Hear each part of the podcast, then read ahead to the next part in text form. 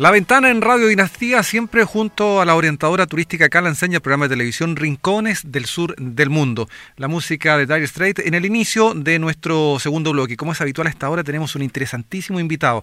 Hace algunos días, hace un par de semanas, algo así, teníamos una muy buena noticia que fue la declaración de mm, patrimonio, santuario en la naturaleza, la zona de los arcos de Calán. Pero hasta allí todo era celebración, alegría para todos quienes amamos nuestro territorio, valoramos, valoramos digo, estas instancias, pero luego de aquello se han sucedido una serie de malas noticias, toda vez que hay informaciones públicas de que allí se está desarrollando un proyecto inmobiliario para tener antecedentes de, cuáles son los alcances de esta situación, qué riesgos trae aparejado. Estamos en contacto con eh, Camila Monti. Camila, muy buenas tardes, muchas gracias por atender nuestro llamado. Hola, buenas tardes. Hola Camila, cuéntanos un poco, em, primero la, parte buena, digamos, que era esta noticia de que se declaraba santuario en la naturaleza la zona de, los arcos de Calán, y, luego también esta otra muy mala noticia respecto de este proyecto inmobiliario. Eh, sí, muchas gracias por la invitación. Eh, claro, hace, hace un par de semanas ya supimos de esta noticia de que el Consejo de Ministros para la Sustentabilidad había aprobado que eh, la zona de Arcos de Calán se, se declarara como santuario de la naturaleza. Eh, en este momento no está declarada como santuario, sino que ya está aprobado por el Consejo. Falta todavía que el presidente firme la declaración y esta aparezca en el diario oficial para que sea oficial. Y respecto ¿Ah? Importante detalle eso, que falte todavía esta, esta, esta parte, porque teníamos la idea de que ya estaba declarado, solamente está manifestada la intención. Falta que se formalice. O sea, está claro, casi, casi declarada, digamos. Y respecto al proyecto inmobiliario, es un loteo, ellos le llaman una subdivisión, porque según ellos no están haciendo urbanización, es una subdivisión de un, de un predio de 24, y 24 hectáreas, si no me equivoco. Son 48 lotes los que están haciendo de media hectárea cada uno. Y esta subdivisión lo que hace finalmente es habilitar que ahí se puedan posteriormente construir viviendas, las que según, según la inmobiliaria eh, van a tener ciertas características y ciertos resguardos para evitar el impacto ambiental a este sector, pero la verdad es de la comunidad y, y también con, con nuestra propia formación, habemos distintas personas que hemos estudiado distintas cosas, entonces a nosotros no, nos genera cierta preocupación que se desarrolle este proyecto ahí. Y dentro de los riesgos que ustedes observan, ¿cuáles serían los más relevantes que podrían afectar entonces a la zona de los arcos de Calán? Bueno, hay, hay, bueno, primero también decir que el, este proyecto inmobiliario se realiza no, no justo en la misma área de Arcos de Calán, sino que colindante a este. Eh, está entre un sector de humedal que está justo antes del área del loteo, luego viene el loteo y luego viene el, el área de Arcos de Calán. Eh, y bueno, hay una división de predial donde tenemos que estos, estos dueños de la inmobiliaria tienen este, este predio, pero nosotros sabemos que la vegetación y la fauna que habita en Arcos de Calán no se suscribe a que haya una limitación eh, legal de, de este sector. Eh, las, las, aves van a cruzar igual a donde está eh, el área del loteo, van a el, el área del loteo, no sé si has visto algún plano, pero abarca eh, la, primera línea, que no, no recuerdo cuántos lotes son, pero son tres líneas eh, desde la playa hacia adentro, tres líneas de lotes. Eh, la primera línea está sobre las dunas y sobre las dunas tenemos aves que nidifican ahí, entonces esto es, es totalmente eh, negativo para esas aves. Además, tenemos que estas viviendas que posteriormente se vayan a desarrollar van a necesitar agua y eso va a afectar directamente el humedal si es que utilizan pozos, porque como estas personas de la inmobiliaria hacen un loteo o una subdivisión, ellos no se hacen cargo de los impactos que van a tener posteriormente las casas habitaciones, pero sabemos que esas, que esas viviendas van a tener impacto, van a tener impacto sobre el suelo, van a tener impacto sobre el agua, los residuos que generen van a tener un impacto, las aguas residuales que generen van a tener un impacto, todas las obras que realicen van a tener un impacto, la, la, el tránsito de vehículos, etcétera, y además está el riesgo que van a tener esas mismas personas que habitan ahí porque es un área totalmente eh, posible de afectar por un próximo potencial tsunami. O sea, está a 12, 13 metros sobre el nivel del mar la primera línea, es, es prácticamente una marejada y el agua llega hasta ahí. Estamos en diálogo con Camila Monti refiriéndose a este anuncio de, una, de un desarrollo inmobiliario en el entorno de eh, los arcos de Calán. Hoy día tengo entendido que como organización, este comité ambiental que se ha formado en la comuna de Peyúgue fueron eh, acogidos en el Consejo Municipal y allí expusieron precisamente un tema muy relevante al que tú haces mención respecto del agua, el agua potable. El proyecto considera un pozo profundo comunitario con una capacidad de 1,5 litros por segundo, pero de acuerdo a las estadísticas, cada casa demanda alrededor de 0,3 litros, es decir, con ese pozo, haciendo la matemática, alcanzaría apenas, apenas digo, para unas 5 casas. Y aquí estamos hablando de un loteo mucho más amplio. Eh, por favor, Camila, si nos puedes ah, ah, señalar cómo fue la recepción por parte de las autoridades locales y respecto a este punto del agua también, que es importante.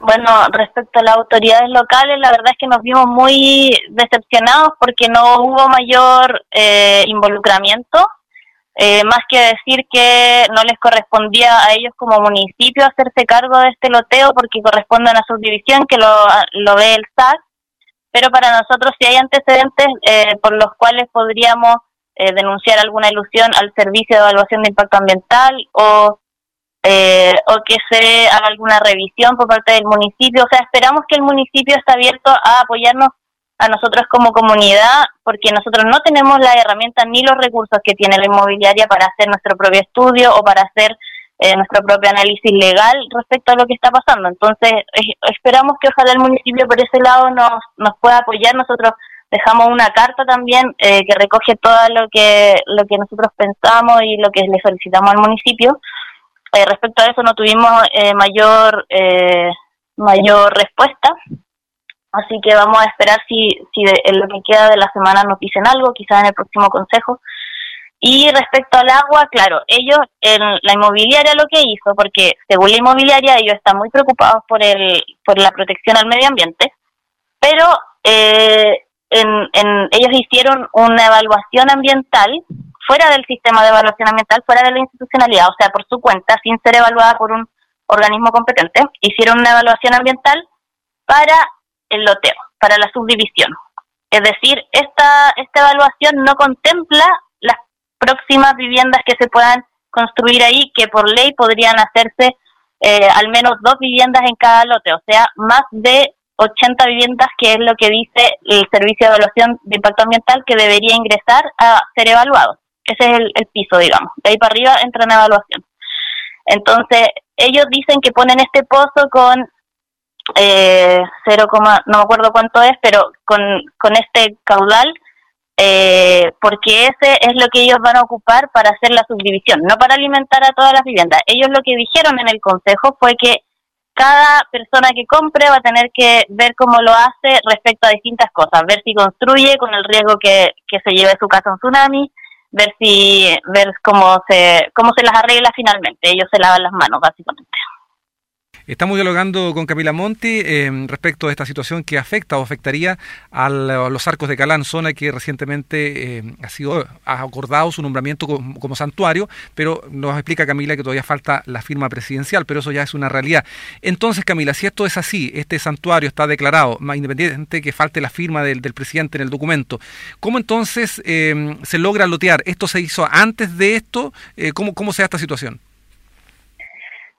Eh, esto se hizo, ellos compraron el, el predio antes de que, bueno, todavía no se ha declarado santuario, así que lo compraron antes de que se hiciera la, eh, la votación en el Consejo de Ministros para la Sustentabilidad y eh, de todas formas ya se sabía porque los estudios para que sea declarado santuario se estaban haciendo de varios años antes. Entonces ya, ya se sabía que ahí se iba a hacer un santuario de la naturaleza que estaba en estudio y ya tenían antecedentes eh, también desde los que estaban haciendo el estudio, porque en, el expediente para que sea santuario de la naturaleza parece que la Sociedad Agrícola de las Mercedes, que, que era dueña antes del predio, eh, quería realizar ahí un, un, proyecto turístico que era afín al, al fin de proteger el santuario, como que no se contraponían, pero una, un loteo, un proyecto inmobiliario no es un proyecto turístico. Claramente que, no lo es. Eh, Camila, eh, tenemos entendido que hay una recolección de firmas virtual en esta plataforma change.org. Esto es eh, relacionado con ustedes directamente. Es importante que participe la comunidad. Y lo otro, ¿qué pasos van a seguir desarrollando ustedes?